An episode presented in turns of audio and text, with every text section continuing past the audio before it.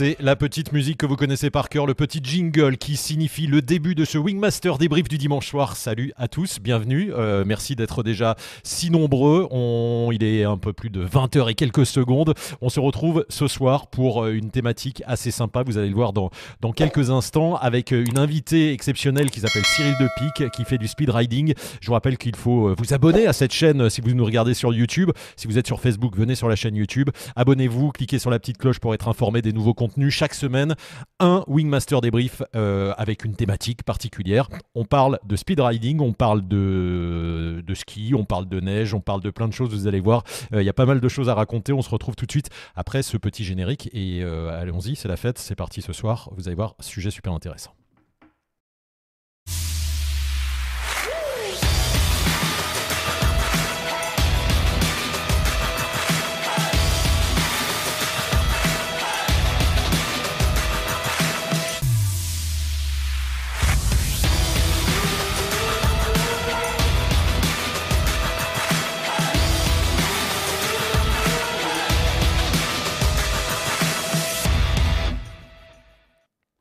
Votre expert Wingmaster, il est là, il a, il a failli ne pas être à l'heure. hein. Salut Jérôme, comment ça va? Ah bah ça commence bien, c'est qu'on ne t'entend pas. Donc euh, voilà, mais tu es là. Et ouais, tu as Là, déconnecté. ça va être mieux, et oui. Ça va être mieux, ça va être plus sympa, qui ça va être court, plus euh, Je suis sympa. obligé de, de tempérer un peu. Salut T'as été tous. speed, t'as été très speed. Et, euh, Regarde, j'ai même pas eu le temps, moi, pendant que t'es parler, speed, de, de remettre le chrono à zéro. Ça y est, il est parti. On a moins de so- 60 minutes pour, pour parler ce soir euh, de, de- de speed riding. Et on va retrouver dans quelques instants Cyril Depic, qui a été championne de France de speed riding. Elle va nous raconter tout ça. et qui a une, une école à Chamonix. Jérôme, euh, speed riding, toi, tu connais, tu as déjà pratiqué? Ouais, j'ai un peu pratiqué, mais je suis débutant. hein. J'ai très peu d'expérience et ça date un peu. Donc là, Cyril, elle, elle va nous parler de ce qui se fait maintenant. Et en plus, ça tombe euh, bien et c'était pas du tout prévu. C'est qu'aujourd'hui, en gros, c'est les 20 ans du speed riding. Ça fait 20 ans que ça existe. Donc ça a énormément évolué au niveau de la pratique, au niveau des gens qui en font, au niveau du visuel qu'on a sur le speed riding, au niveau du matériel. Donc tout ça a beaucoup évolué. L'enseignement a aussi beaucoup évolué. Donc euh, Cyril, elle va nous parler de tout ça parce que c'est elle qui connaît bien. Quoi. Ouais, on a la spécialiste internationale ici avec nous ce soir. On Et elle fait, ouais, Ouais, elle, Vas-y. elle évolue à Chamonix, ouais. Pour dire un peu exactement. Elle va nous raconter tout ça, Cyril. Juste avant euh, qu'on la retrouve, je vous rappelle que vous regardez la chaîne Wingmaster Débrief, qui est la chaîne gratuite euh, sur YouTube, sur Facebook également. Euh, merci à tous d'être si nombreux. Là, on a des petits coucous du Massif Central, de Lugano en Suisse, de Fribourg. Salut, salut les gars. Il y a des bonjours de partout. On nous regarde du monde entier. C'est vraiment très sympa de, de nous suivre. Je vous rappelle que vous pouvez soutenir la chaîne en envoyant des petits euh, super chats euh, sur, si vous êtes euh, sur YouTube. Et puis il y a également un, petit flash code qui va apparaître sur le côté là tout à l'heure. Vous pourrez le flasher et puis nous envoyer des, des- petits dons. Et avec ces petits dons, flûte, je les ai mis où ils sont là. Vous recevrez les autocollants Wingmaster qui sont des autocollants de dingue qu'on peut mettre partout. Ils brillent, regardez, on peut faire des appels de phare comme ça pendant dans, la nuit.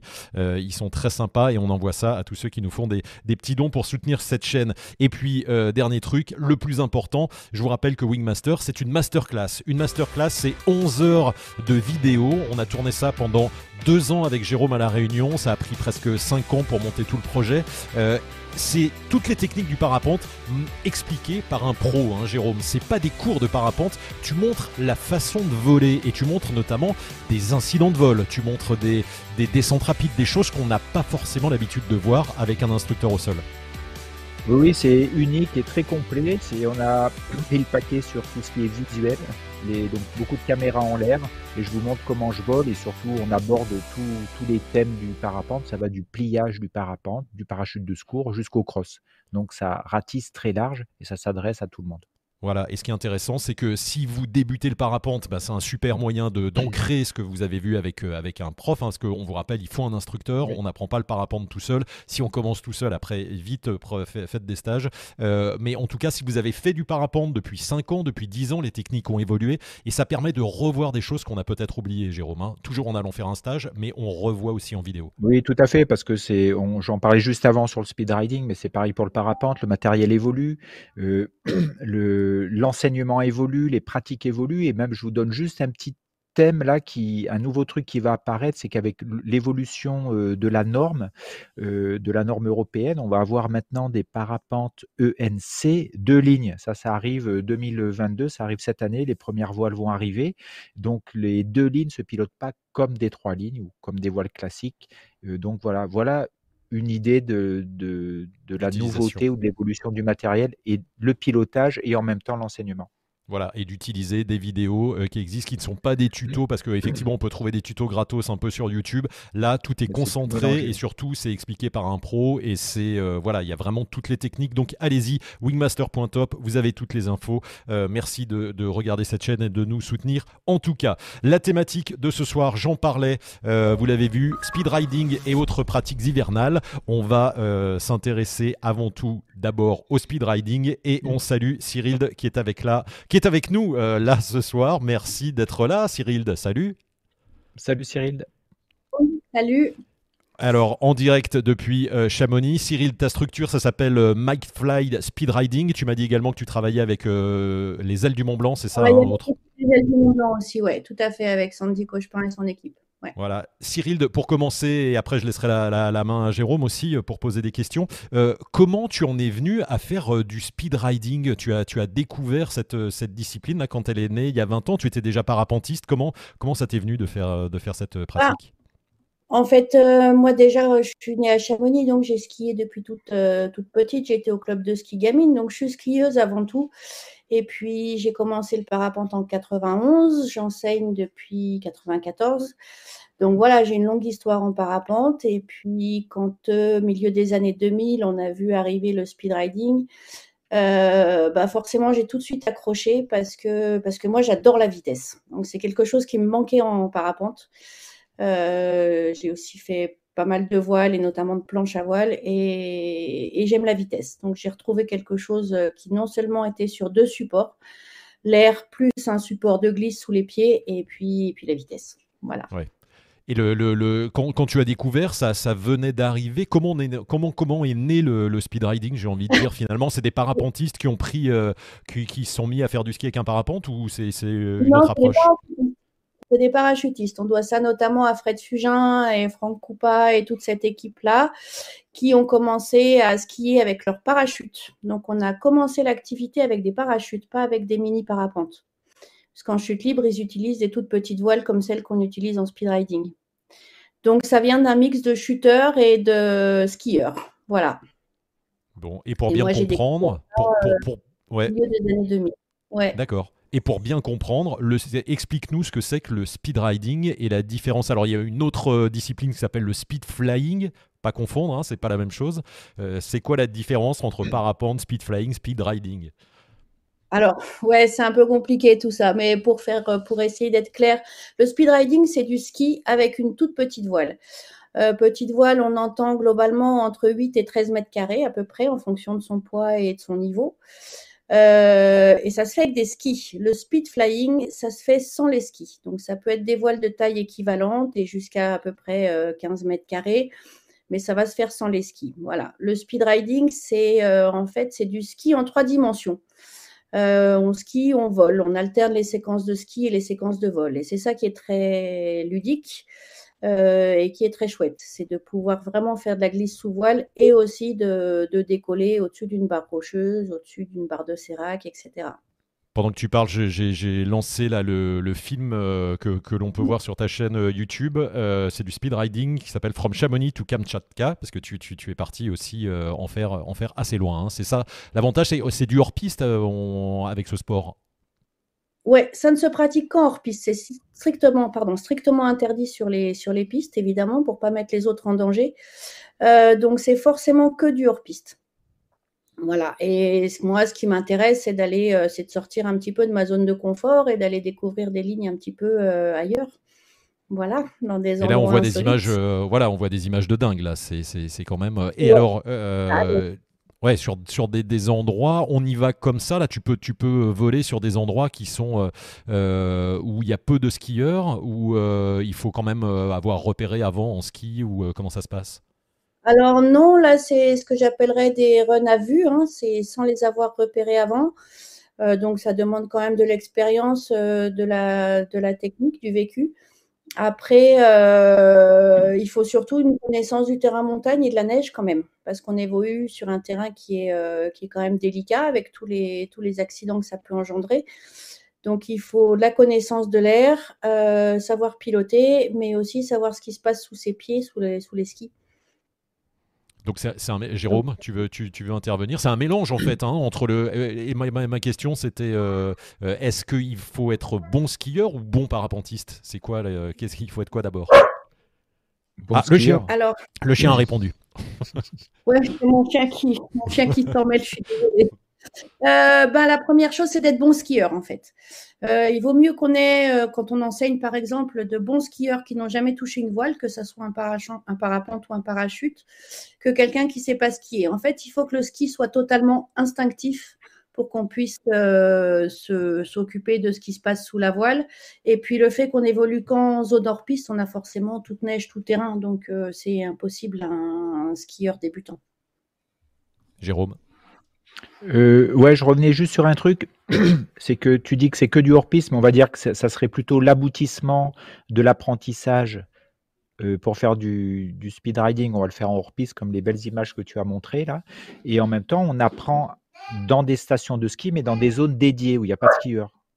Pour, pour que les gens comprennent quand ils apprennent. Hein, c'est ça, voilà. Sur des pistes, euh, on va dire, damées, préparées. Ou, Alors non, elles sont ni damées aseptisées, entre guillemets. C'est ce qu'on appelle du hors-piste de proximité, c'est-à-dire c'est en général le bord des pistes euh, ou des petits bouts euh, qui sont euh, aménagés. Maintenant, ils ne sont jamais fermés aux skieurs, donc le skieur reste toujours prioritaire. à nous d'y faire attention pour protéger l'activité, justement. Oui, donc justement, quand tu. on s'adresse à des, à des bons skieurs, pour que les bons skieurs puissent apprendre la voile, en fait, la manipulation de la voile, autant que le terrain soit assez facile, on va dire, sous les pieds au niveau de du terrain, de la neige damée et tout, pour qu'ils puissent manipuler l'aile. Et après, ils pourront aller sortir de, ce terrain préparé. Quoi.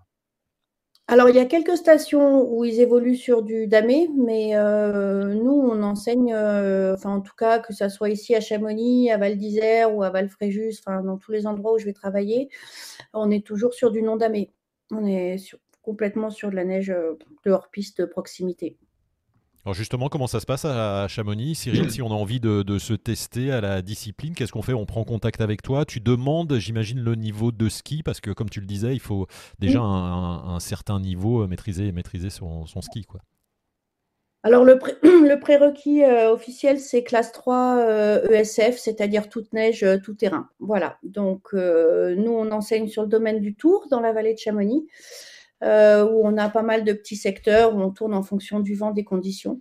Et puis, euh, on commence par de la présentation de, matériel, la prise en main des voiles, euh, la préparation, qui est très très importante. Et puis après, on commence la, ce qu'on appelle la glisse pilotée, apprendre à skier avec une voile au-dessus de la tête et garder tout ça bien en équilibre. Et puis voilà, des petits décollages dynamiques, les arrêts d'urgence, les vitesses lentes. Enfin, on essaie de, donner tout ce qu'on peut donner euh, pour que les gens euh, emmagasinent le plus d'infos possible et le plus de connaissances possible. En combien de temps on, est, on peut voler? C'est une question de week-end, de, semaine euh, Comment ça se passe? Non, c'est très très compliqué à c'est très compliqué à définir comme ça. Moi, je veux jamais donner de, de temps aux gens tant que je les ai pas vus.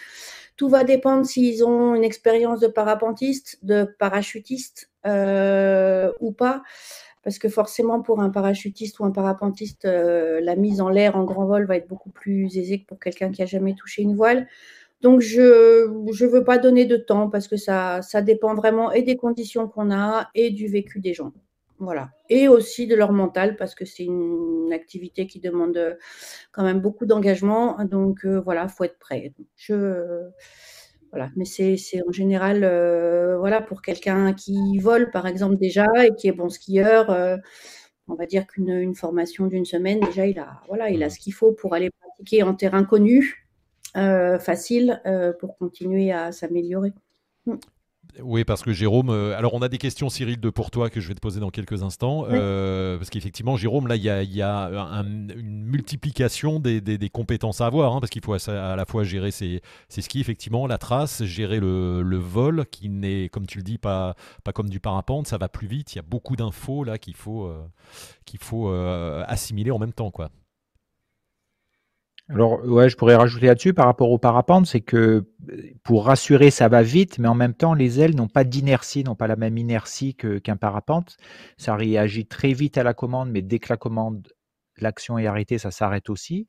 Ce qui fait que on ne pourrait pas piloter quelque chose qui va à 60 ou 100 km heure avec de l'inertie. Donc, c'est des machines qui n'ont pas d'inertie. Ça permet d'être très précis comparé à un parapente qui va à 35 km heure. Là, on va doubler les vitesses de déplacement. Hein. C'est pour ça qu'il faut être bon skieur.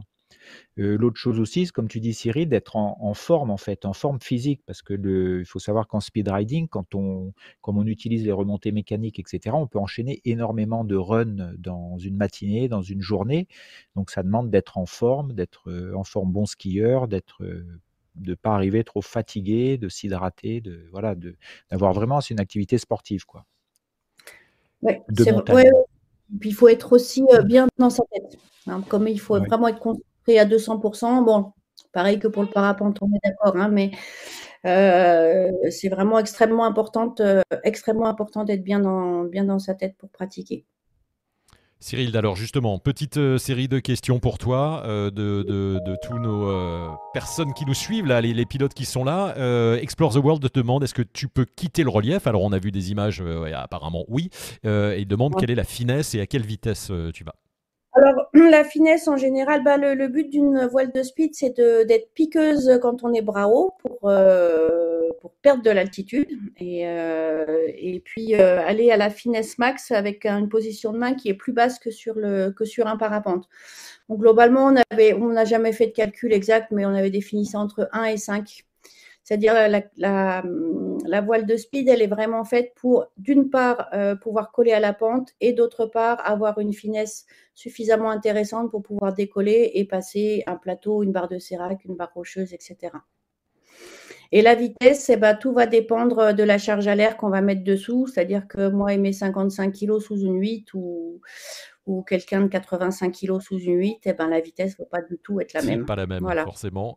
Et question complémentaire, la vitesse de décrochage de Explore the World te, te, pose la question. Euh, le décrochage, alors la particularité du décrochage avec les voiles de speed, c'est qu'il est on-off. C'est-à-dire qu'on n'a pas de phase parachutale et dès qu'on a passé la vitesse mini, ça décroche très très vite. Voilà. C'est dû à quoi? La petitesse de, de, la voile ou euh la conception, je pense. Euh, je pense que c'est plus lié à la conception de la voile. Voilà, conception, la vitesse, la charge à l'air euh, très élevée, ce qui fait que si on vole à 100 km/h, oui, ça risque, ça risque de décrocher à 70. Quoi. Donc il y a, ça aussi. Mais le but, c'est pas de voler lentement en speed riding. Hein. aussi, je pense, je pense qu'on peut dire ça, Cyril. C'est plutôt l'activité n'est pas la même, c'est d'être en contact du sol, avec de, la, de pouvoir se rapprocher du sol et de glisser, et d'avoir des phases volées euh, où on est à peu près à mi-frein en speed riding, je pense. Tu me dis si je me trompe sur les termes. Donc, les basses vitesses, ça s'utilise, ça s'utilise peu. On ne cherche pas à avoir du taux de chute, en fait, comme en parapente, où on cherche à monter, où on cherche à rester en l'air. C'est pas trop le, c'est pas trop l'objectif de l'activité. Non, on ne demande pas du tout la même chose à la voile. C'est pour ça d'ailleurs qu'on se focalise assez peu sur les, sur les, sur les chiffres, entre guillemets, de finesse et tout ça. Nous, ce qu'on veut, c'est qu'elle soit, qu'elle puisse être piqueuse et qu'elle puisse avoir de la finesse pour, euh, pour s'échapper.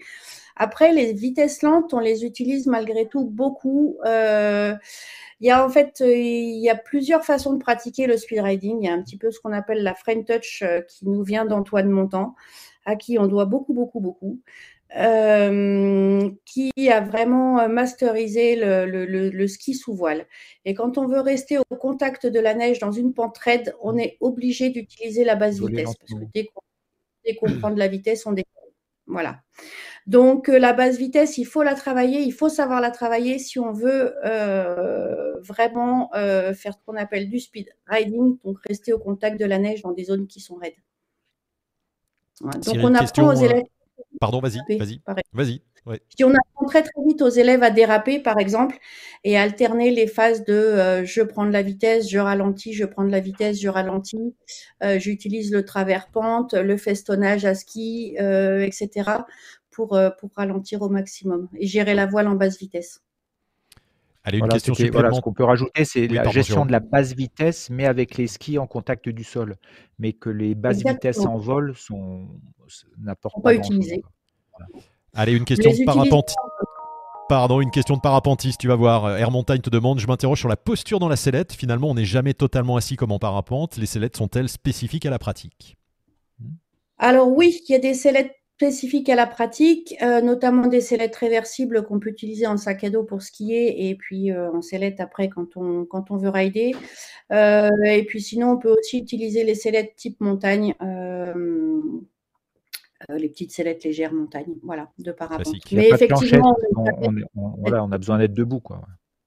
Voilà, on a besoin d'être debout. Les phases volées sont pas très longues, donc. Euh. On a des palettes, on n'a pas de planchette. Ok, petite question de Stéphane euh, Favre-Réguillon qui te demande est-ce que le speed riding en bi est envisageable à Chamonix et sur quel spot? Est-ce que ça se fait? Alors, le speed riding en biplace, euh, oui, ça se fait à Chamonix sur le spot du Brévent, mais là, euh, notre seul biplaceur de speed riding euh, de la vallée s'est fait un petit croisé au genou, ah. donc il sera disponible en 2023. Rendez-vous 2023 pour la vallée de Chamonix. en speed riding, oui, en bi aussi, ça se fait pour découvrir ou juste pour faire un tour de manège, peut-être à titre pédagogique aussi. Et c'est les surfaces, c'est quoi 19 mètres carrés à peu près en biplace hein? Entre, 17 et 19 à peu près. Voilà. Mm. Donc pour, pour, vous donner une idée de la charge à l'air, c'est-à-dire les kilos par mètre carré, si vous faites 100 kilos avec le matos de ski sous une voile qui fait 10 mètres carrés, ben vous, vous, aurez une charge à l'air de 10 kilos au mètre carré, c'est-à-dire on est à 2 à 3 fois plus gros, plus gros qu'en en parapente, ou en parapente on tourne à 3,5, c'est pour vous donner une idée de, de la charge à l'air qui est extrêmement importante en speed riding. Oui, surtout et du coup sur une surface beaucoup plus réduite que sur un parapente. Voilà, c'est parce que euh, la surface est réduite que la charge à l'air est importante. Et les, conceptions des voiles, c'est pas des voiles très allongées. Le, euh, donc peut-être il y, a des questions sur les fermetures, est-ce que ça ferme ou pas? Donc c'est extrêmement compact. Il y a pas, c'est compliqué de fermer. Euh, une voile de speed riding, à moins de voler peut-être dans des turbulences très fortes, mais ça ferme quand même, hein. quand ça, ferme, c'est pas, gentil. pas gentil. Mais bon, avant ça ferme, il faut, il faut quand même euh, pousser le bouchon, Maurice. Il hein. faut vraiment aller dans des conditions euh, costauds. Hein. Mais, mais, ça ferme. Quand tu dis, quand, tu dis conditions costauds, c'est conditions aérologiques, turbulentes, ventées, euh, l'hiver, c'est ça D'accord. sous le vent du relief, tout ça, ouais. Voilà.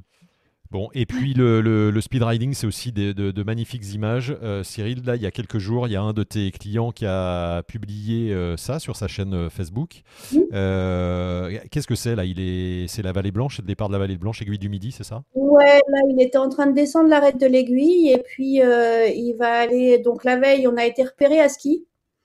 Et puis là, il fait l'envers du plan euh, en speed riding. Donc, voilà, ça va être une succession de, vols et de vols au-dessus des séracs. Après, il va, aller, il va reposer sur les plateaux, il va redécoller. Donc, c'est oui, ça fait partie des endroits majeurs dans la vallée. Hmm. c'est magnifique parce que et là là il fait carrément du parapente quoi c'est plus des petits c'est plus des petits sauts là mais là, c'est la première fois qu'il le fait, donc il a l'intelligence de prendre de la marge, de, regarder, de passer haut, de pas passer à radada les, les et prendre des risques. Donc il fait ça bien. Je, précise quand même que c'est un fort skieur, que c'est quelqu'un aussi qui, euh, qui est alpiniste donc il sait s'en sortir sur un glacier si jamais il est posé et puis qu'il peut pas redécoller et qu'il faut qu'il se sorte de là. Il sait se servir euh, de ses crampons, de son piolet, il sait sortir d'une crevasse, etc., etc. Donc euh, c'est des notions qu'il faut avoir quand on va sur ce genre de terrain. Explore the World justement te demande est-ce que en cas d'avalanche tu peux échapper euh, à une avalanche en descendant par un vol comme ça en, en décollant? Alors c'est c'est une question qui a fait beaucoup débat parce qu'il y avait eu effectivement ces images euh, assez célèbres euh, d'Antoine et ensuite de Valentin dans la face nord de l'aiguille là euh, qui, échappait à une avalanche. Et ben tout dépend à quel moment on la prend l'avalanche en fait. Euh, si on est en vol et qu'on est suffisamment loin pour pas être dans le souffle, euh, oui, ça peut être, on peut s'en sortir. Si on est sur le prêt à décoller avec la voile sortie du sac et puis que l'avalanche nous part sous les pieds, je suis bien placée pour vous le dire. non, on est dedans. Voilà, et la voile fait enclume. Donc, contrairement à ce qu'on a pu entendre, le speed riding, c'est pas un sauveur d'avalanche, non. Oui, c'est ça. On pourrait imaginer le, parachute derrière et on le lance pour s'échapper de l'avalanche, mais non, comme tu le dis. non, ça marche pas du tout. Il existe des airbags qui sont sûrement plus fonctionnels que les voiles de speed. Exactement. Idéalement, euh, quand on, ride en montagne dans des zones un peu exposées, il faut avoir un sac airbag en plus du, du, du sac de, de, speed, pardon, si on veut pouvoir s'échapper. Mais surtout pas compter sur la voile. Je suis désolée, j'ai des Non, il n'y a pas de souci, il y a des problèmes euh, techniques. On connaît bien ça avec Jérôme. Hein, euh, d'habitude, c'est pas. Je dirais même qu'il faudrait plutôt en, zone avalancheuse, à la rigueur, moi j'aurais, je vois plutôt un système pour larguer sa voile pas en vol, hein, mais quand on est au sol, etc., larguer sa voile pour justement qu'elle ne devienne pas un élément qui va augmenter les risques. Exactement. Donc voilà, il y a eu quelques cas où on a vu des images de, gaz s'échappant d'une avalanche, mais c'est pas du tout un. voilà, il ne faut pas du tout compter là-dessus. Bon, pendant que tu, tu, tu parles, je, je, remets quelques belles images. Alors là, c'est euh, sur le site euh, YouTube qui s'appelle Rockblog. Euh, et là, c'est un déco du Mont Blanc. Là. Donc, on peut aussi partir du Mont Blanc en. et il y a, y a du vent. Hein. On voit qu'il y a du vent hein, sur son départ. Là, il part, en, il part en technique Cobra. C'est une technique qu'on apprend très, très vite. vous voyez, aujourd'hui, j'étais en cours de speed. On était en deuxième jour et il y avait un peu de vent. On a, on a déjà travaillé cette technique-là. C'est un très joli run, le run du Mont Blanc. Bon, c'est pas mal de remonter. Moi, la dernière fois que je l'ai fait, j'ai mis un peu moins de 9 minutes pour redescendre. Donc, le ratio montée-descente n'est pas le meilleur du monde, mais, mais c'est un gros kiff quand même. voilà. Ça descend vite, mais ça te permet de le faire dans la journée, peut-être, euh, le Mont Blanc, non? C'est ça Ah oui, oui, oui, Moi, je suis décollé à 8h30, à 9h20, j'étais au café chez moi. ouais, c'est ça l'avantage. Et ça fait des, des, des, images magnifiques, là, comme on, euh, comme on le voit. ça, se fait en hivernal, ça se fait en hivernal, c'est possible? Ou ça se fait euh, Alors, en général, le en ski de rando, le, en ski de rando, on commence à aller au Mont Blanc en général vers le mois de mars-avril. Avril, voilà. la dernière fois que j'étais au Mont Blanc, j'y suis allée en fin juin. Donc, euh, bah, j'ai posé dans l'herbe et puis voilà. Refuge du goûter. Refuge du goûter juste au-dessus. Ah ouais, en quelques, en quelques secondes, ouais, ça fait vraiment des belles images. Quoi. C'est, euh, assez incroyable. On a euh, David Martin qui te demande quel est le nombre de licenciés, Cyril, est-ce que tu sais? Est-ce qu'il, faut être licencié d'ailleurs? Est-ce qu'on se, on, prend la licence FEDE ou, ou comment ça se passe? La licence FEDE, elle couvre aussi pour le speed riding. Il suffit, il suffit de le cocher en activité secondaire. Euh, donc, euh, comme toute pratique du vol libre en France, on n'a pas grand-chose d'obligatoire, mais il faut qu'on soit assuré. Ça, ça fait partie des incontournables. Il faut de toute façon une ERC. Voilà. Donc, euh, il faut s'assurer auprès de la Fédé. Il faut aussi aider les clubs à maintenir l'activité en vie et c'est via, les assurances qu'on peut le faire parce que parce que c'est pas facile de garder des sites de speed riding en activité. Il y a quand même pas mal d'endroits en Europe où ça a été interdit, suite justement un peu à des soucis avec des skieurs. Donc c'est un gros travail pour maintenir l'activité. Voilà. Et les clubs, euh, les clubs y mettent beaucoup du leur. Oui, parce qu'il faut que ça soit compatible, comme tu le dis, il faut que ça soit. Alors là, on va, j'ai des images là qui viennent de, bah, de la Toussuire, justement, on en parlait un peu tout à l'heure. Euh, là, on voit ils sont à la limite euh, des pistes, mais c'est du hors-piste. Hein. Ouais, ouais, c'est toujours, euh, c'est toujours de la bordure de piste. Il y a un ou deux rares endroits où ils ont une autorisation pour pratiquer en école sur des pistes aménagées, mais c'est complètement marginal. Et ça descend vite là, hein, avec la caméra 360, on voit que, que, ça descend vite et là, ça fait des, ça fait des tours. Là. Et là, ça, fait on voit que ça.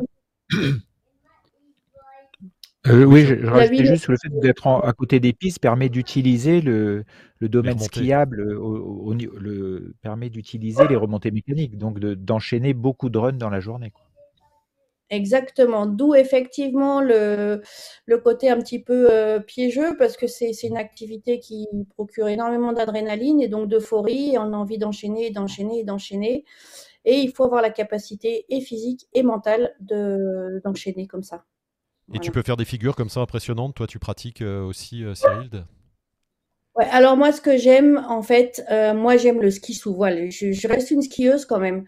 Et moi, je, mon gros plaisir, c'est vraiment le ski sous voile. Voilà, que ça soit dans de la pente un peu raide en basse vitesse ou d'alterner euh, des grandes courbes et, et, des endroits plus, plus raides. Voilà, c'est vraiment le, la pratique que j'aime, moi. Mm. Et euh, encore euh, une ou deux petites questions avant de te libérer, Cyril. On a euh, David Martin qui dit Quid des skis qui passent sur les suspentes? C'est intéressant, ouais. Est-ce que tu, tu, flingues des suspentes parfois, comme ça, avec une paire ah, de skis qui passe dessus? Oui, bah oui, forcément. Oui, oui, oui, oui, ça coupe les suspentes. Il faut être hyper vigilant avec ça. C'est pour ça qu'il faut bien apprendre parce que la préparation est hyper importante. donc, il faut vérifier ces suspentes. Souvent, en plus, on n'a pas beaucoup voilà, donc euh, il y a très peu, les voiles de speed sont assez peu suspentées. Donc il y a, par exemple, sur la mienne, il y a deux avant, trois arrière, voilà, plus, plus les freins. Donc ouais, non, faut pas les couper en rondelles, les suspentes. Non, ça, ça, marche. Et même le, même le tissu, hein, passer, passer sur sa voile avec l'écart, ça fait des gros trous, hein.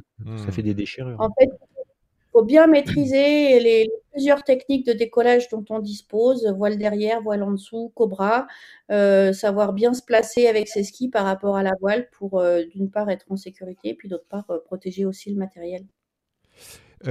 Une avant-dernière question, la législation dit quoi justement sur le brevet? Est-ce que le brevet est obligatoire pour le speed riding Non, non, en fait on a non. Non, non, il n'y a pas de brevet obligatoire. La seule chose qui soit obligatoire, c'est euh, d'être assuré. Voilà, c'est la seule chose. Et sinon, au niveau des enseignants maintenant, ceux qui encadrent le speed riding doivent être moniteurs de ski et moniteurs de parapente. Alors qu'il y a une dizaine ou quinzaine d'années, tu vas me confirmer ça, Cyril, euh, les moniteurs de parapente, il y a eu un, volume de, un petit nombre de moniteurs de parapente qui ont eu le droit de faire du speed riding et ils ont gardé ce statut-là, mais maintenant, ils doivent avoir les deux statuts. Quoi. Exactement, on est, on est une petite poignée à avoir eu euh, ce statut-là euh, suite à la mise en place de l'activité, de sa pédagogie, etc.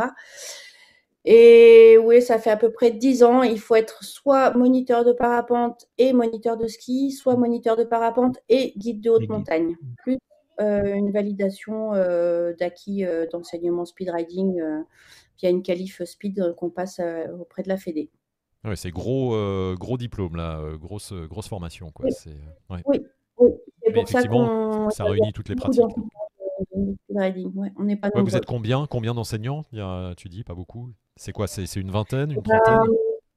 L'autre jour, avec, avec François Bon, là, on comptait un peu en France combien on pouvait être à peu près en activité, j'entends. Hein. une petite quinzaine, je pense, à peu près. D'accord.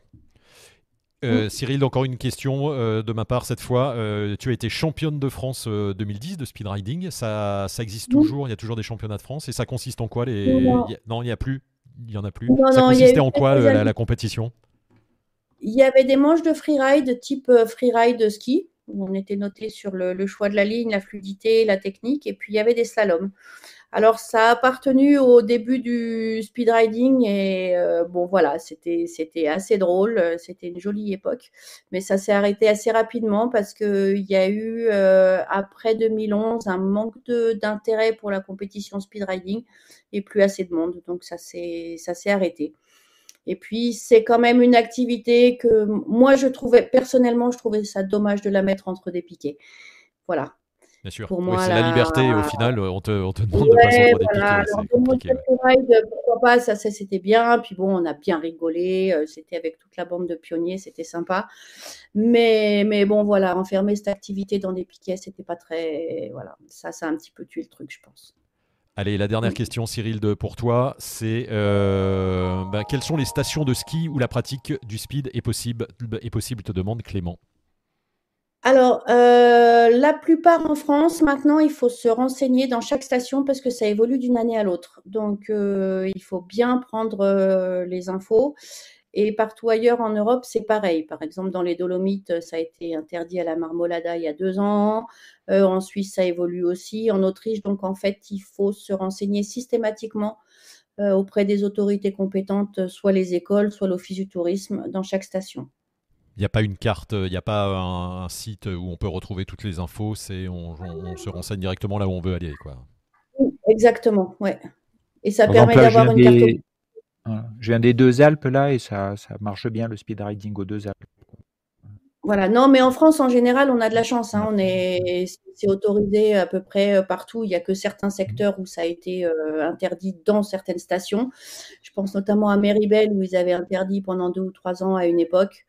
Mais voilà, il faut, il faut redemander en permanence et puis du coup, ça permet d'avoir la cartographie des sites qu'on peut utiliser et, et de pouvoir respecter un peu la réglementation. Bon, excellent. Jérôme, petite euh, dernière question pour toi, pour euh, Cyril. On a fait le tour, on a, on a pas mal d'infos. Euh, non, elle a, elle, a, elle a, parlé de pas mal de choses. Oui, c'est. Alors, ouais, dis-moi comment se passe une journée, tiens, une, une journée d'enseignement, d'encadrement. Par exemple, quelqu'un qui vient, il, a, il a rendez-vous le matin avec son poids, son niveau de ski, tu lui passes du matos et vous allez tout de suite sur le terrain. Euh, c'est manipulation Alors, bon, de la voile sur les premières heures. Ouais. Exactement. On commence par boire un café parce qu'il n'y a pas de journée qui commence. C'est important. Café. Voilà. Et euh, non, trêve de plaisanterie, on se met d'abord dans un endroit à l'abri où on peut, on n'enfonce pas de la neige jusqu'aux genoux et on fait la présentation du matériel et les deux techniques principales pour décoller. Euh, et on manipule la voile. Ensuite, on fout ça dans le sac de compression et on part sur site pour faire les premières glisses pilotées. Donc, c'est des lignes droites. Euh, ben voilà, pour commencer à appréhender les choses et très vite pour comprendre l'équilibre, elle pilote, euh, notamment sur la butte en gaz. C'est direct voilà. de la pratique en fait. Hein. Il y a peu de, y a peu de théorie quoi. C'est là. Il y a peu de théorie, c'est direct de la pratique, ouais. Mmh. Après, on diffuse la théorie à mesure. On prend, comme on prend les, les sièges ensemble avec les élèves, etc. On, on le fait au fur et à mesure en fait. Et après, une journée avec des pilotes qui sont, on va dire, autonomes ou qui ont déjà euh, manipulé, avoir les bonnes bases, ils font, ils, avec toi, ils, ils, pourraient faire combien de runs dans une journée? Combien de descentes? Alors, ça dépend du site. Avec dans euh, des bonnes conditions, ouais. Ça dépend des conditions et du site et puis surtout de la vitesse de rotation. Si les gens sont par exemple sur un site comme Vafréjus, ils vont pouvoir euh, tourner euh, 20, 20, 20 dans la journée s'ils veulent, s'ils font du non-stop, ce qui à mon avis n'est pas forcément le mieux. Euh, on va dire euh, sur une station euh, comme Val d'Isère, on fait 10, 12 euh, à la journée, c'est déjà une grosse journée, puisque je parle de grands runs, là je parle pas de petits runs. Et nous à Chamonix, c'est pareil, on va être entre 10 et 15, ça va dépendre de, mmh. voilà, de la taille, si c'est du petit ou du grand. Oui, donc c'est assez, assez intensif, on va dire, assez conséquent. Quoi. Très intensif, ouais, ça sèche, ouais, comme on dit. Ouais. Après, on est cuit, on rentre dans son chalet à Cham et on s'en À la grolle. à la, à grolle et après, voilà. dodo. Bon, super. Cyril, merci beaucoup pour toutes ces infos sur le speed riding. Euh, je voulais qu'on se quitte sur ces, ces images euh, que tu dois connaître, tournées par euh, Red Bull et avec euh, Valentin Duluc. Euh, ça date un petit peu, on les connaît bien. C'est du speed, c'est le, le must de ce qu'on peut faire en speed. Là, c'est particulier quand même. C'est engagé. Ouais, c'est pas. C'est très engagé. Euh, c'est un génie, euh, Val. Euh, donc voilà, ça, ça lui appartient. c'est entre le, c'est entre le skate, entre le, le, le snow, le, voilà, il y a un peu de tout, la technique. Voilà, c'est un peu le Candide Tovex du speed riding. Euh, voilà, et puis il y a beaucoup aussi de l'héritage C'est un mix de tout. C'est un très très fort skieur, Valentin aussi, très très fort. Donc voilà, c'est master. C'est clair. ça fait des belles images en tout cas, ça donne envie, c'est sûr. Euh, voilà, bah écoute, merci de nous avoir fait découvrir euh, cette, euh, cette pratique euh, hivernale. Si on veut des infos, on va sur Facebook. On a, tu as un site aussi où on peut avoir des infos? McFly Speed Riding, Chamonix.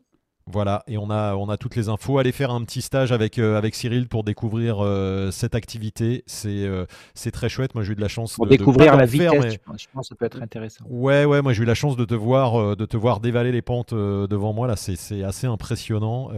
ça, ça a l'air simple comme ça. Il faudrait que je vienne, je vienne tester. On ira se faire ça avec, avec GG un jour. Hein, un je petit, vais mettre une, une, une, Ouais. Une... Non, moi je prendrais 30 mètres carrés pour aller tranquille. Hein. Faut y aller doucement. Non, non, euh... on concoctera quelque chose avec ma collègue Sandy. Ok, voilà. avec plaisir, avec plaisir. Rendez-vous, euh, rendez-vous à Cham. Merci Cyril d'avoir été, euh, d'avoir été avec nous ce soir. Et puis, euh, Merci bah, Cyril voilà. et bonjour à Sandy. Ouais. Et bonjour à, Sandy, bonjour à Sandy. Merci, très bonne soirée Cyril et à très bientôt. Allez, merci. GG, nous on continue de notre côté. Cyril des euh, Hacham, on va parler des autres activités. Ça, donne envie, hein, c'est, euh, toi ça, ça, ça te donne pas envie d'essayer Tu es dans la vitesse, le ski euh, tu connais ah, un petit peu, bien. Mais proximité du sol aussi, c'est ça qui est bien. La, vitesse, la proximité du sol, la précision, l'anticipation, ceux qui aiment bien aller un petit peu vite, c'est excellent. Et puis c'est assez en station, la joie, comme aujourd'hui j'étais, je bossais aux Deux Alpes. Il y a un bon terrain de jeu pour ça et on voit les gens après le boulot, ils viennent et ils, pratiquent, ils enchaînent les runs, c'est super. Et, je voulais rajouter une petite information entre le speed riding et le speed flying, parce qu'on entend plein de trucs différents. Alors, il y, a une différence entre les deux, c'est deux activités un peu différentes. Le matériel, c'est-à-dire qu'en speed riding, on va avoir globalement moins de performance moins de finesse et quand on va relever les mains, ça va vraiment plonger fort en fait. On va vraiment dégrader sa finesse alors qu'en parapente, on a sa finesse max Brao, donc on a deux engins complètement différents. Euh, et le speed flying, ça va être des petites voiles qui sont pas obligatoirement des petits parapentes ni des ailes de speed riding, ça va être d'autres engins qu'on peut appeler ça mini voile et qui euh, et là l'objectif c'est de décoller à pied, d'atterrir à pied, de voler vite et de voler à proximité du relief en fait. Donc il n'y a pas de comme en speed riding des retouches ou des phases euh, où on court sur le sol. Donc tout se fait en vol mais avec beaucoup de vitesse et les surfaces c'est pareil, ça va aller de on va dire de 9 mètres carrés à, à 15 mètres carrés, 15 16 mètres carrés pour 16 c'est un peu grand pour le speed flying et là l'objectif c'est d'aller vite. Voilà. C'était pour différencier. Ben, et, en speed flying, on a plus de finesse. Donc la finesse n'est pas bravo comme en parapente, elle est freinée, la meilleure finesse, mais c'est plus performant que le speed riding en fait, parce qu'on ne fait pas tout à fait les mêmes choses. Mais justement, une question de Clément. Il dit question matérielle. Peut-on faire du speed flying avec le matos du speed riding? Attention, là, on arrive dans les, dans les trucs. Euh, mais oui, mais là, c'est engagé. Parce que si tu fais du speed riding avec une voile qui fait 9 mètres carrés, etc., là, il va falloir décoller avec 9 mètres carrés à pied, il va falloir cavaler. Oui, c'est possible. Tout va dépendre de ton expérience. Ça va dépendre aussi du site sur lequel tu, tu vas faire du speed flying. Il faut des sites assez raides, en fait. Hein. Il ne faut pas des sites trop plats voilà, c'est possible, tout dépend de l'espace que tu as pour décoller et pour l'atterrissage. Parce que l'atterrissage à ski en arrivant à 80 km/h ou à 60 ou plus, c'est quelque chose qui n'est pas très compliqué parce qu'on va glisser. même s'il y a du vent, vent arrière, etc., ça marche. En speed flying, vous allez arriver à pied. Vous allez arriver à pied avec des vitesses élevées. Donc il va bien falloir gérer ce qu'on appelle le flair. Le flair, c'est la partie du fin de finale où on va tangenter le sol. Donc là, on peut tangenter le sol à 50-60 km/h. Il faut être quand même précis, pas faire n'importe quoi, parce qu'on n'a pas les skis pour rattraper ça en glissant. Quoi. Donc c'est plus engagé. Donc si tu veux faire du speed flying, peut-être prendre une voile un peu plus orientée speed flying. Quoi. Comment, comment on en vient Alors, on aura l'occasion peut-être d'en parler parce que c'est une pratique quand même euh, différente du parapente, j'allais dire beaucoup plus engagée, comme tu le disais. Comment on en, on en vient à faire du, du, speed flying? On diminue petit à petit la, taille de la voile? On passe pas, j'imagine, du jour au lendemain de 27 mètres carrés à 8 mètres carrés, quoi. Si on pourrait, on pourrait le faire. Tout dépend de l'expérience qu'on a au départ euh, en parapente. C'est bien. Alors, pour le speed riding, on, demande plutôt d'être bon skieur et puis on va plus facilement apprendre la manipulation sous la voile. Pour speed flying, je pense qu'il faut plutôt être parapentiste avec un bon bagage et passer petit à petit sur des voiles de plus en plus petites, donc de plus en plus rapides en fait, et de faire un vol à proximité du relief. Donc ça va beaucoup plus vite avec pareil peu d'inertie quoi. Donc comment on vient là, c'est simplement euh, quand on fait une activité en fait, je sais pas, on fait du vélo, puis peut-être qu'un du vélo sur route, et puis à un moment, on a des potes qui font du VTT. Donc, par curiosité, on va aller voir un autre deux roues qui peut être le trial, le VTT d'enduro, euh, le cyclocross, je sais pas. en parapente, c'est pareil. Si on vole, après, on pourrait se dire, eh ben, tiens, par exemple, l'automne, où il n'y a plus de thermique, au lieu de, de, de, sortir tout un gros matériel pour voler 45 minutes dans du thermique, est-ce qu'il vaudrait pas mieux le coup de faire, par exemple, une 5-6 run avec une voile plus petite qui va plus vite, qui procure aussi beaucoup de sensations. C'est un petit peu comme le parapente. Faire du cross au printemps ou l'été, etc., ça peut être une pratique, mais faire du vol montagne à l'automne ou l'hiver, ou etc., donc on a des voiles plus petites, là, de parapente. Elles sont pas beaucoup plus, rapides, mais là, l'objectif, c'est qu'elles soient beaucoup plus légères. Donc, c'est simplement une variété de, de, de manipulation de matériel, une, une variété de pratiques, parce qu'on est curieux, on veut essayer, puis il y a, des... Et suivant où on est aussi, quoi. Voilà. Merci Jérôme pour, pour euh, ces précisions. Euh, on, on, parle de pratique hivernale. Alors là, on a bien parlé du, du speed riding avec, euh, avec Cyril. Euh, il y a d'autres. Euh, on, on, a déjà fait un wingmaster sur, sur les pratiques, sur les pratiques du, du parapente l'hiver. L'hiver, il y a des contraintes aussi malgré tout de météo. Et là, j'ai envie de te montrer de, de, de, de, belles images là que tu as, mmh. que tu as sélectionnées. mer de nuages. voilà ce qu'on peut, ce qu'on peut avoir. Euh, alors, c'est pas Red Bull, je vais, je vais changer le nom. Voilà, ça s'appelle la chaîne Un parapente pour deux. On est à Saint-Île. Voilà, c'est Nicolas Plaine. Voilà. Et je voulais montrer ça. C'est typique. Alors là, c'était fin, de, fin de l'automne, mais c'est typique l'aérologie qu'on a en ce moment là. Hier, avant-hier, etc. On avait des belles mers de nuages vers 1500 mètres très beau au-dessus et plus chaud, et en dessous de cette couche-là, beaucoup plus froid, etc. Donc, ce qu'on appelle une couche d'inversion. Donc, ça, c'est typique l'hiver, avec très peu de vent. Et sous la couche d'inversion, c'est-à-dire sous la base des nuages, on peut avoir des conditions ascendantes. Et au-dessus, on peut avoir une masse d'air très calme, euh, beaucoup plus chaude, on va dire, plus chaude entre guillemets, mais pas très froide. On a des super conditions, on est au soleil, etc. C'est ce qu'on a souvent l'hiver. Donc ça, ça, montre le type d'aérologie qu'on peut avoir euh, l'hiver. Et il y a une autre vidéo là avec Alain Didier où on voit bien le de, gros contrastes au niveau aérologique, c'est-à-dire un contraste au sol dans la vallée avec des taches de soleil ou pas de neige et un décollage où il doit faire peut-être moins 5 degrés dans la neige et tout. Il y en a d'excellentes conditions thermiques, mais la difficulté, c'est qu'il fait extrêmement froid. Quoi. Donc on peut voler euh, 30 minutes, 40, plus d'une heure et se balader un petit peu. C'est possible de crosser l'hiver, mais alors il faut vraiment avoir un équipement adapté, quoi, parce qu'il fait extrêmement froid. J'ai pas l'autre vidéo, euh, Jérôme, mais euh, c'est pas grave, je, je t'en propose euh, encore une autre oui. Qui est aussi dans les conditions hivernales. Alors c'est différent, on l'a vu tout à l'heure avec Cyril, c'est le Mont Blanc, Aiguille du Midi, tout c'est de la très haute montagne, c'est aussi possible l'hiver. Hein, Bien sûr. et on en parlait. Est-ce que le matos gèle? Est-ce que les suspentes peuvent geler? Est-ce que la, quand on y fait 0, moins 5, moins 10, moins 15, est-ce que tu, bah, ça va geler dans le sens ouais. où ça va, s'il y a un petit peu d'humidité dans les matériaux, les suspentes, etc., le tissu, oui, il va devenir très craquant en fait, mais il n'y a pas de, il y a pas de risque, il n'y a pas de danger.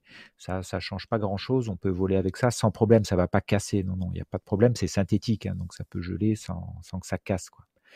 Euh, voilà, et donc l'hiver, on, peut, en France par exemple, c'est ça, il y a une variété de vols l'hiver, ça peut être des vols balistiques, parce qu'en général, quand on, est, quand on dit l'hiver, on est souvent en période anticyclonique, c'est-à-dire une grosse masse d'air froid posé sur l'Europe, en fait, c'est ce qu'on a en ce moment, ça bouge pas beaucoup, ce qui fait que en, altitude, on n'a pas de vent, il fait très beau avec une masse d'air extrêmement calme, donc on peut voler toute la journée, on n'a pas de problème de, de, turbulence ou etc. Le seul truc dont il, il faudrait plus se méfier l'hiver, c'est justement ces périodes hivernales avec du vent météo trop important en altitude, qui provoquerait des turbulences trop fortes. Voilà, là, c'est des images de vol l'hiver euh, à l'aiguille du midi. Donc il y a un peu de vent, vu qu'il gonfle sa voile, on voit qu'il a un petit peu de vent.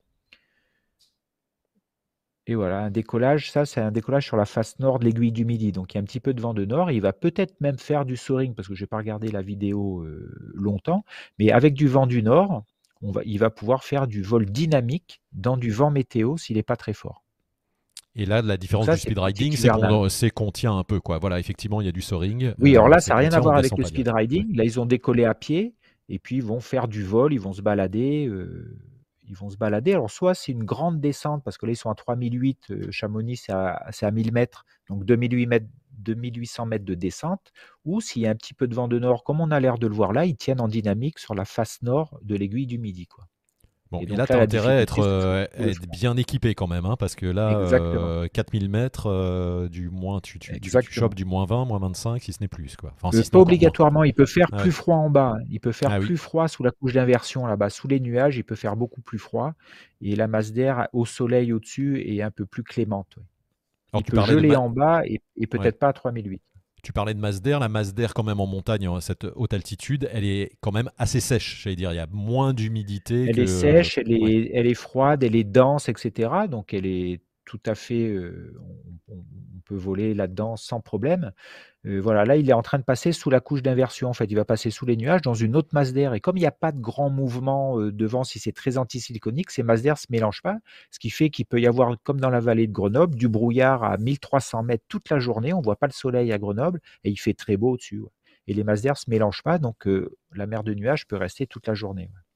Question pratique, euh, Jérôme, quand on décolle et qu'il y a une mer de nuages comme ça, et comme euh, sur les images avant qui sont assez impressionnantes, euh, bon alors la caméra fait que souvent on voit pas que à l'œil nu on arrive à découvrir un tout petit peu quand même le sol, mais est-ce qu'on prend le risque d'aller dans la vallée par exemple? Alors Saint-Île c'est facile, on va au large, on sait qu'on est dans la vallée, mais on voit rien. Est-ce qu'on prend le risque de se dire je vais traverser la couche et ça va passer, ou est-ce qu'il y, a, un danger à faire ça? Comment tu comment tu procèdes?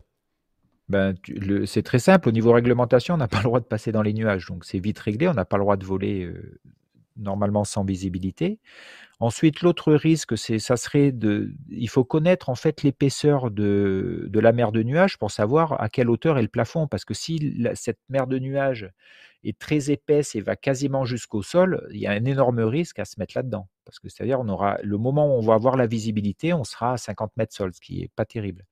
L'autre, la possibilité de voler quand il y a une mer de nuages comme ça, c'est qu'il y ait suffisamment de trouées pour qu'à un moment, tout en ayant de la visibilité au-dessus de la mer de nuages, on ait un accès visuel sur le sol en bas. Ça, c'est possible. Ça arrive, ça arrive dans pas mal de vallées qui sont larges. Donc, si on, mais il faut avoir cette information-là. Si c'est complètement fermé, déjà, on n'a pas le droit et ça peut être risqué si on ne connaît pas l'épaisseur. Parce qu'un parapente qui vole à 8 de finesse là-dedans, il peut y rester très longtemps. Merci euh, Jérôme pour les, pour les infos. Je suis en train de te chercher en même temps une autre, euh, une autre vidéo que je vais diffuser dans, dans, quelques instants. Oui, donc tu dis, euh, il vaut mieux le savoir sur les images qu'on a vues. Tu penses qu'ils ont vu, il y a un léger visuel parce que souvent c'est une couche de, de, de, brume qui est assez légère, j'allais dire. On, on, voit quand même à travers. On, ah, mais ça c'est autre chose. Ouais. On peut, ça peut être une petite couche de brume, on voit à travers. bon, ça, on ne va pas parler de mer de nuages. Une mer de nuages comme ça, elle peut faire 400 mètres d'épaisseur sans visibilité. Hein. Quand on parle d'une mer de euh, nuages. c'est énorme. Voilà. Et d'ailleurs, il y a deux jours, euh, aux deux Alpes, on volait, on a arrêté les vols puisque le, on a vu une mer de nuages au-dessus de la station alors que nous, on était au soleil euh, au-dessus et on ne pouvait pas décoller parce qu'on était, on était obligé de traverser cette mer de nuages pour atteindre l'atterrissage qui était dans la station. Et le, plafond était trop bas en fait. On avait, je crois, 150 mètres de visibilité sous les nuages. Donc on, a arrêté les vols, on a tout annulé. C'était pas possible. Et la masse cette mer de nuages est restée très compacte toute la journée, donc toute l'après-midi.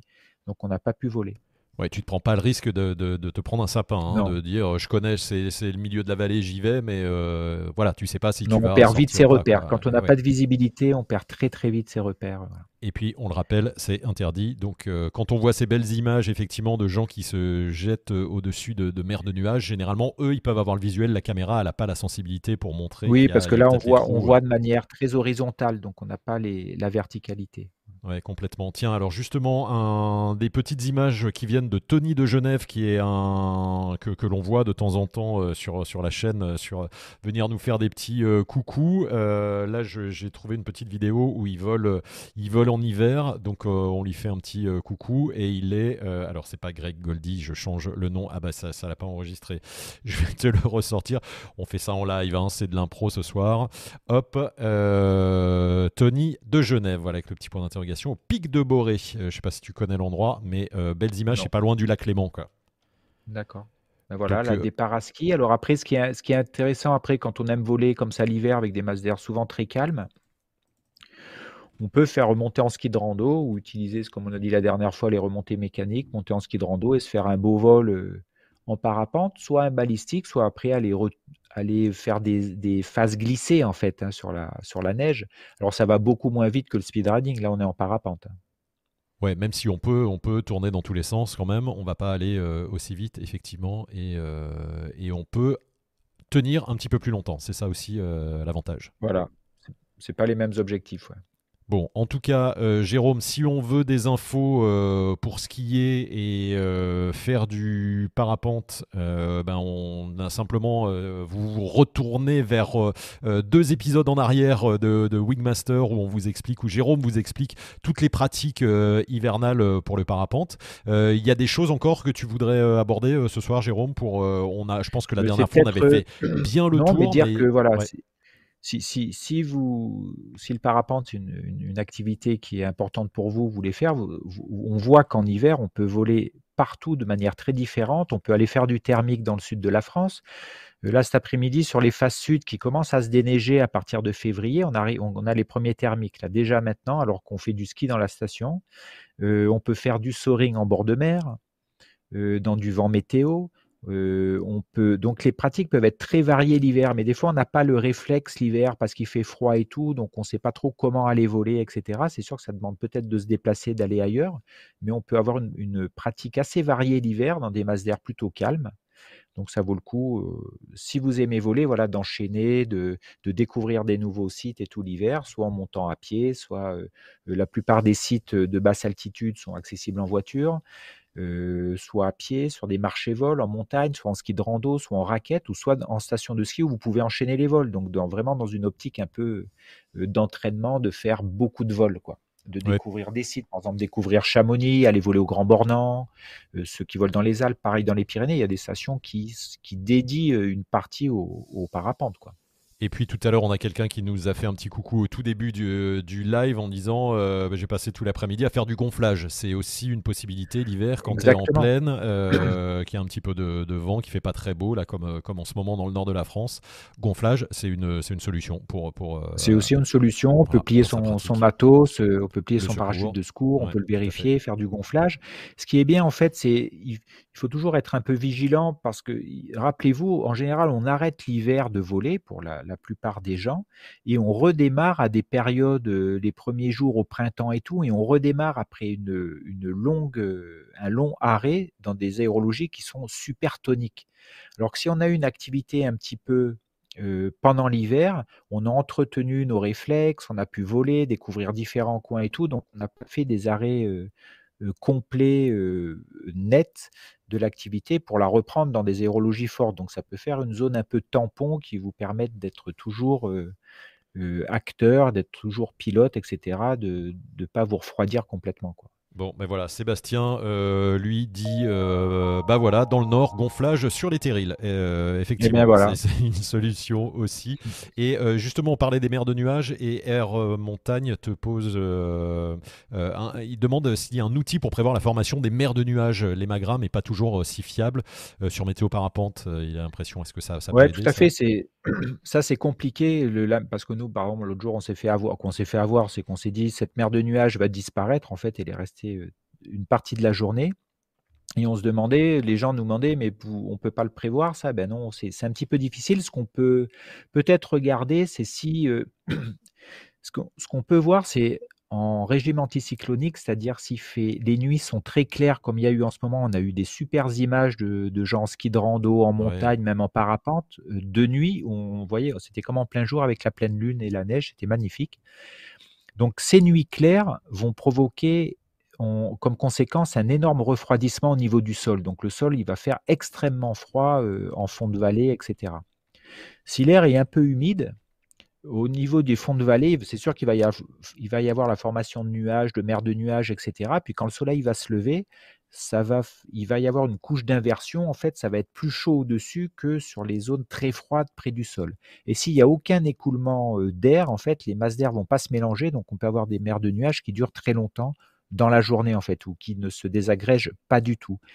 Donc, peut-être euh, peut-être qu'en regardant si le ciel est clair toute la nuit, que ça se refroidit extrêmement, que l'air est humide en bas et que ça condense avec une mer de nuages.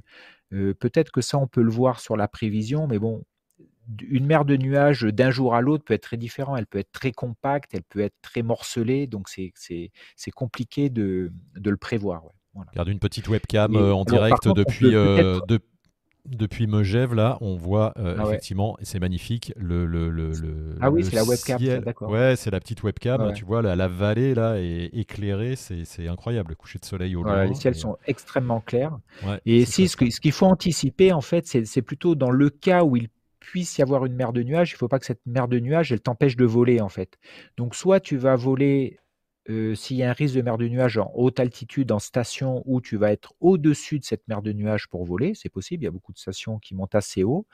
Soit, si tu n'as pas l'occasion d'aller, tu restes sur des sites de basse couche où tu vas voler sous la mer de nuages. Voilà.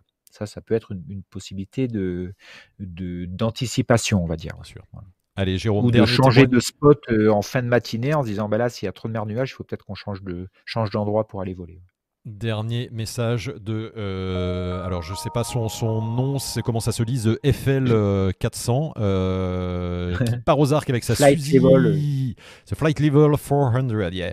Euh, 16 mètres carrés mini wing pour faire des petits vols montagne avec mon snowboard au pied. On en parlait la dernière fois. On peut euh, voler avec le snowboard et pratiquer Bah, c'est très bien, passion, un plaisir. Suzy 3 qui est une voile montagne, petite surface, il- voilà, il y a, y a pas de loin quoi du speed. s'amuser. Ouais. Alors speed c'est trop performant ça pour faire du, Ah du speed riding. C'est beaucoup, ça plane beaucoup trop parce que c'est pas une voile de speed, c'est une voile de montagne qui est trop performante, qui a trop de finesse. Et c'est Même Fabrice, son avec prénom, à 16 The mètres FL carrés. 400. Voilà. Voilà. Même, même avec 16 mètres carrés, ça plane trop pour faire du speed riding. Par contre, il peut faire euh, du vol à ski, là c'est à surf, avec des suivant le spot où il va voler. euh, là c'est au- aux arcs avec des peut-être des endroits où il peut retoucher, redécoller, etc. Ou comme il est aux arcs aussi enchaîner les vols, c'est très bien. Bon, et ben écoute, ça donne, ça donne envie tout ça quand on est loin euh, de la montagne, comme c'est mon cas euh, pour l'instant. Bah voilà, on fait du gonflage ou on regarde Wingmaster tout simplement, ou des vidéos de. où Après, on n'a pas parlé de ceux en plaine qui, je sais pas Voilà. s'il y a beaucoup d'activités de treuil en plaine euh, l'hiver, quoi. Y C'est peut-être euh, moins évident. On demandera, au- on demandera la prochaine fois aux, aux, aux plaineux. Aux plaineux, après les, les, les, les montagneux, euh, les plaineux, si, si ça vole un peu, ça doit cailler quand même. Quand je vois ici, Oui. là, euh, en pleine l'humidité, tu vois, ouais. 90% d'humidité, c'est ce, ce froid, il fait 0 degré, mais ça passe partout. Donc c'est. c'est, euh, Ah bah, sûr et je pense que ta voile, elle elle, euh, elle est bien trempée aussi, ta voile. température ressentie, on est vite à moins 5 en l'air, entre moins 5 et moins 10. C'est pour ça qu'il Ouais. faut Puis là, énormément tu as une humidité importante. Je pense que la voile, elle doit être bien, bien secouée quand même. Bien pas- craquante. Bien- Bah non, moins veux la justement pas craquante, pas, craquante. Elle est- Ah oui, voilà, si elle est, euh, voilà, si elle est, si elle gèle, mais euh, bon. Écoute, euh... ah ben Air Montagne nous dit on en... possibilité Ouais, aussi, vas-y, Jérôme, ouais. c'est de, c'est de, de prendre carrément, euh, de se déplacer, de prendre le train, de sûr. faire du covoiturage et descendre dans le sud de la France Voilà. et d'aller sur, sur le bord méditerranéen où là, il n'y a pas de neige. Et le contraste entre la neige en montagne et le et l'air marin, en fait, fait qu'on a d'excellentes conditions thermiques hein, où on peut Mm. crosser. La première compétition a lieu fin février à Gourdon. Première compétition élite. Et là, ça crosse très bien en ce moment. Je crois que Benoît Houters, il a dû faire déjà 70 bornes euh, Ah ouais, en ça cross, commence. en triangle. Ouais. Ouais. Bon, là, tu parles des meilleurs quand moment, même. hein. Ouais, bon, rendez-vous, euh, rendez-vous dans un mois, donc 15 jours. et puis, euh, Roquebrune, Gréolière, ces coins-là, t'inquiète pas, très, Jérôme, avec le réchauffement climatique, dans 5 ans, Oui, ça on va pourra monter, commencer les, les, les, les thermiques euh, mi-janvier dans les Alpes. Il n'y a pas de souci. On- a commencé déjà. À Saint-Hilaire, ça a déjà volé Ah plus d'une heure, une heure et demie avec des crosses de 25 bornes. ouais. Incroyable, incroyable. Bon, merci. Comme tu le vois, Jérôme, on arrive pile à la fin du temps Ah oui. sans, sans le, euh, sans le. Et ça vole en pleine l'hiver, nous dit Olivier Granguet sur, euh, sur Facebook. Donc, euh, bah, Eh ben, super. Et ben, très bien. On Donc ira, en gros, on ira ça vole ça. tout le temps. quoi. Ça vole tout le temps et partout, euh, du moment qu'on a les moufles avec, euh, pour bien se réchauffer. Merci, merci Jérôme. On remercie Cyril d'avoir été là euh, au Oui. début de ce, de ce débrief pour nous expliquer le speed riding. Vraiment impressionnant les images et, et ce qu'on peut en faire. Euh, 30 bornes dans les Pyrénées avec le pôle, nous dit Willy Blondel qui te salue, euh, ben voilà. Jérôme. Ben Salut, voilà, tu vois, Willy. ça, ça vole Voilà. partout. Bon, merci à tous de nous avoir suivis sur euh, ce débrief du dimanche soir. On se donne rendez-vous très bientôt pour une autre thématique. Ça sera la surprise. On a déjà pas mal de gens qui nous envoient des petites idées de, de thèmes. On avait aussi identifié des choses sur la météo et euh, comme le dit euh, comme le dit Air Montagne, il faudra qu'on se fasse un débrief météo. On a on a pas mal de choses en stock encore. On a de quoi faire des lives. On peut être confiné encore plusieurs années. Non, je rigole. Merci Jérôme. Passe une bonne soirée. Merci à toi pour ton expertise. Merci une Seb, nouvelle merci fois. à tous très d'être là. bientôt. Et puis vos questions sur les commentaires, dans les commentaires et sur la communauté Wingmaster. Si vous êtes membre de Wingmaster, wingmaster.top, vous avez toutes les infos. Merci beaucoup. À très bientôt. Salut. Ciao Jérôme. Salut.